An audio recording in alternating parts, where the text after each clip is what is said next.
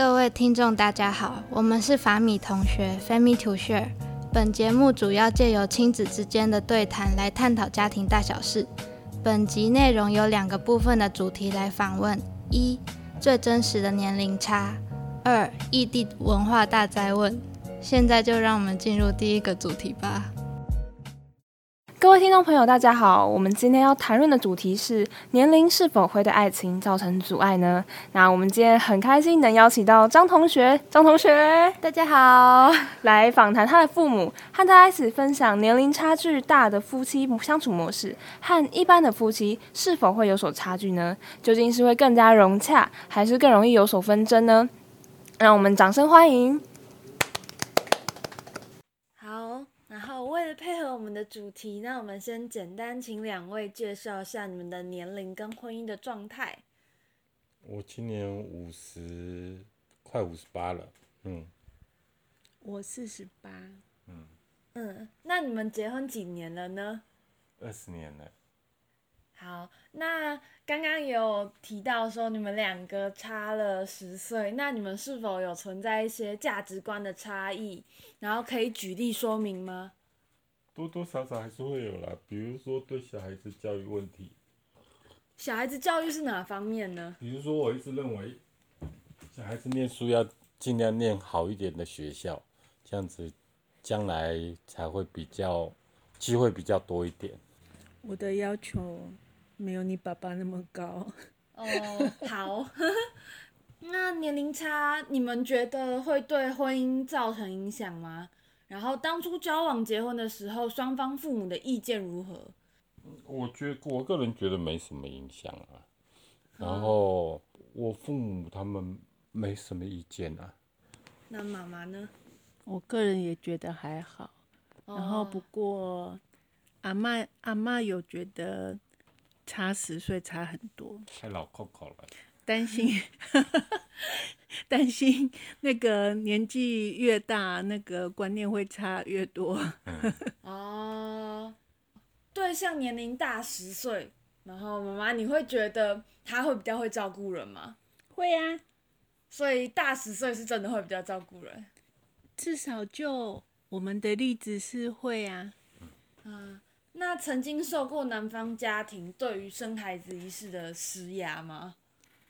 呃，眼神的施压吗，因为刚结婚的时候，每次每次碰面，我就会觉得他们的眼光在扫射我的肚子。我觉得你就是心里自己疑神疑鬼的没有，他们没有跟你讲，他们都跟我讲。是哦。嗯。那么你们对这差十岁的婚姻有什么感想呢？我觉得很好啊，很幸福啊，嗯。妈咪，嗯，因为我脾气不好，所以呢，嗯，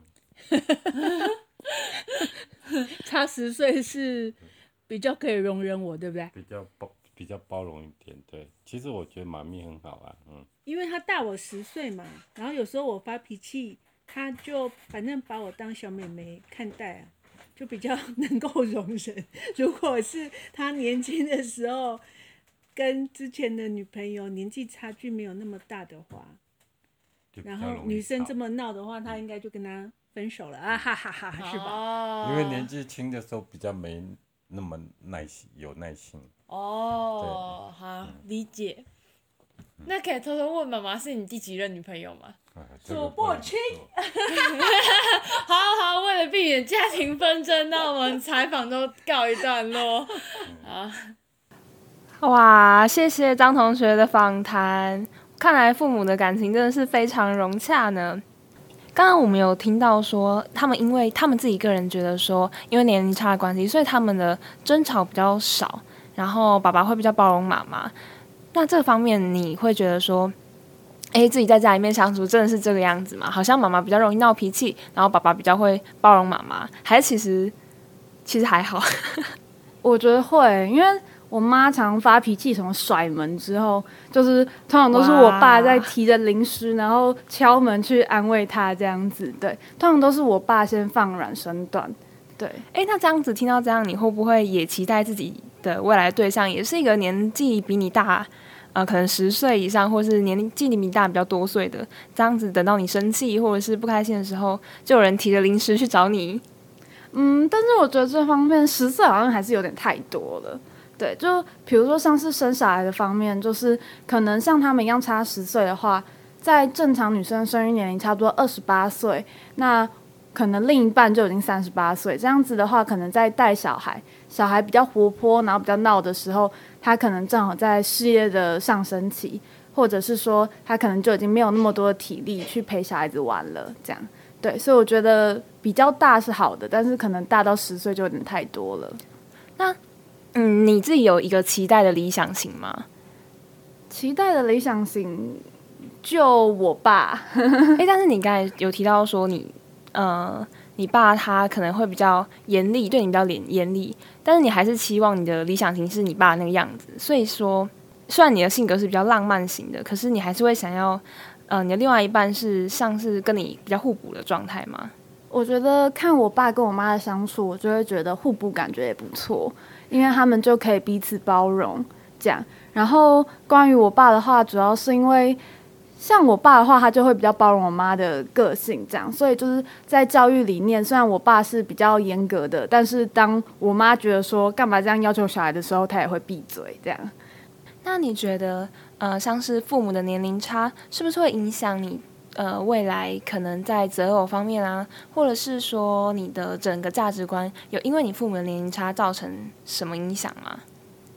我觉得有诶，因为上次看他们这样子互相包容吧，然后我可能会想要找年纪比我大的对象，可能也是因为看我爸年纪比较大，就会包容我妈这样子，然后加上我觉得感觉会比较成熟一点。那你自己还有没有感受到其他就是生活中因为他们的年龄差距所带来的影响？比如说，像是我妈可能还是会比较像小情侣一样浪漫一点，像是在结婚纪念日的时候，我妈可能就会比较想要是一整天这样子，然后请个假，然后两个人出去看个电影，然后去河堤边散步。然后我爸可能就原本只想说就去吃个餐厅的饭，这样就两个价值会有所差异。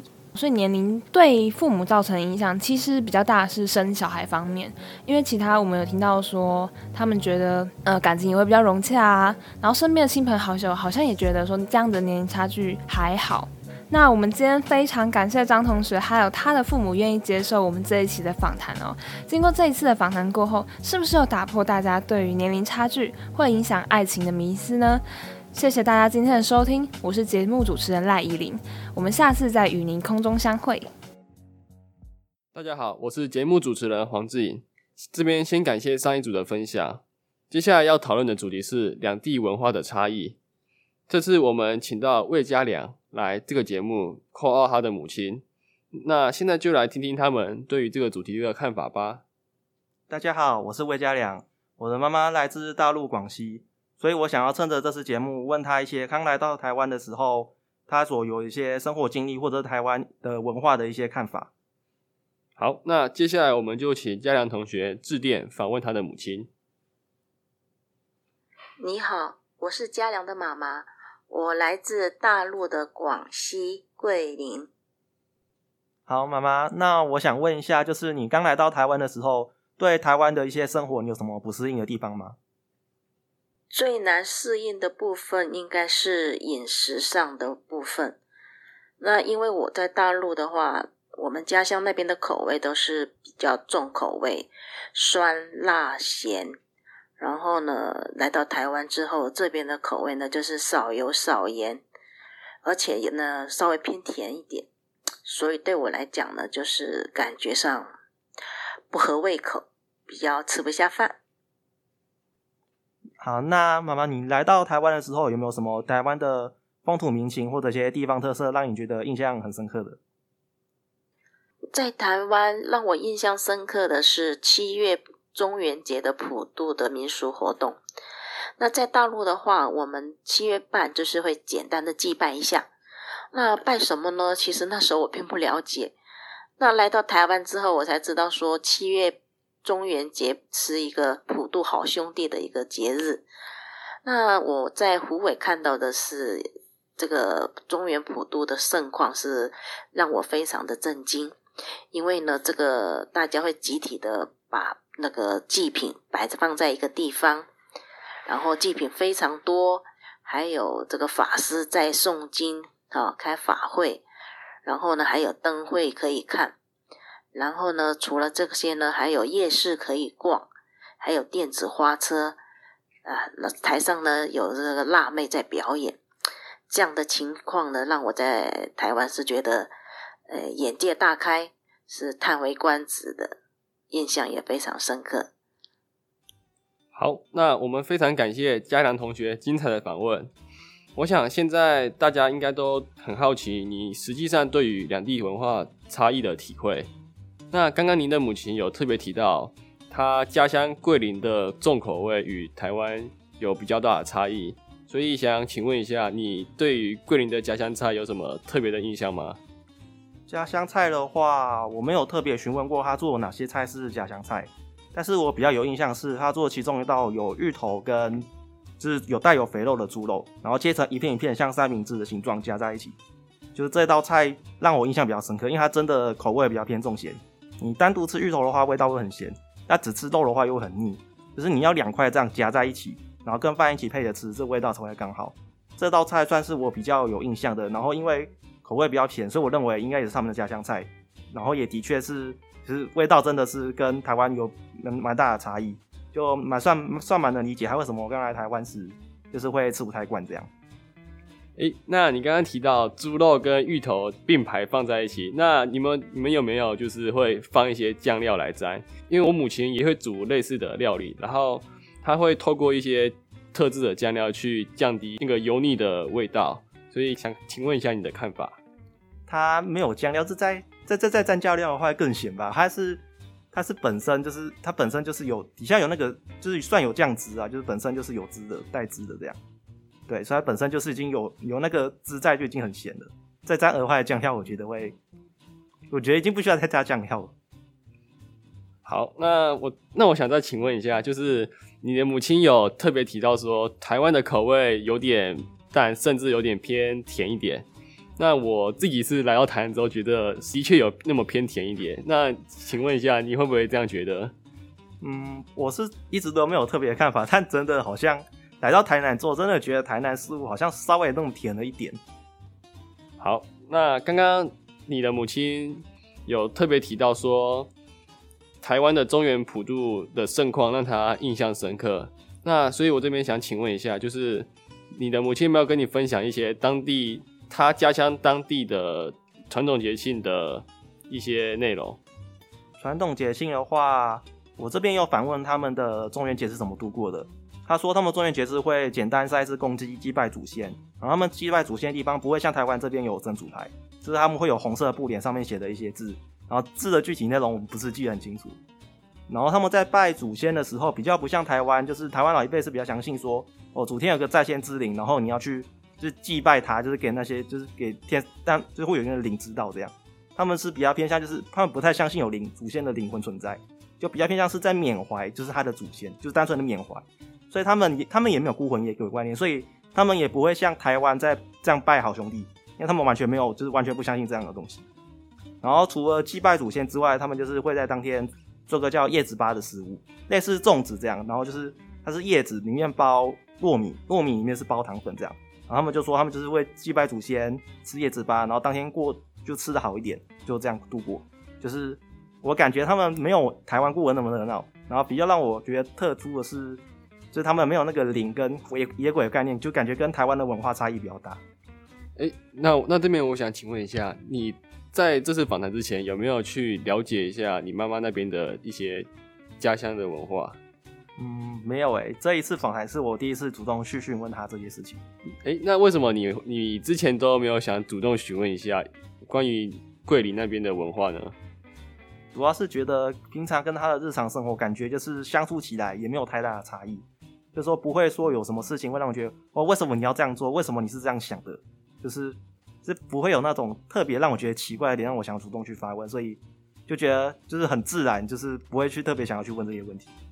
好，那那我这边我我自己也是觉得，因为我我的室友也是乔生，那我在跟他相处过程中也没有，就是也也像你讲的一样，在相处上比较没有太大什么太大的差别，所以像我也像我也不会特别去询问一些文化的差异。好，那我们非常感谢魏家良以及他的母亲愿意接受我们这期的访谈。感谢您今天的收听，我是节目主持人黄志颖，我是魏家良，那我们下次再见喽，拜拜拜。听完以上的分享，不知道听众感觉如何？欢迎与我们分享您的想法。本集就到这边结束，祝大家有个美好的一天，拜拜。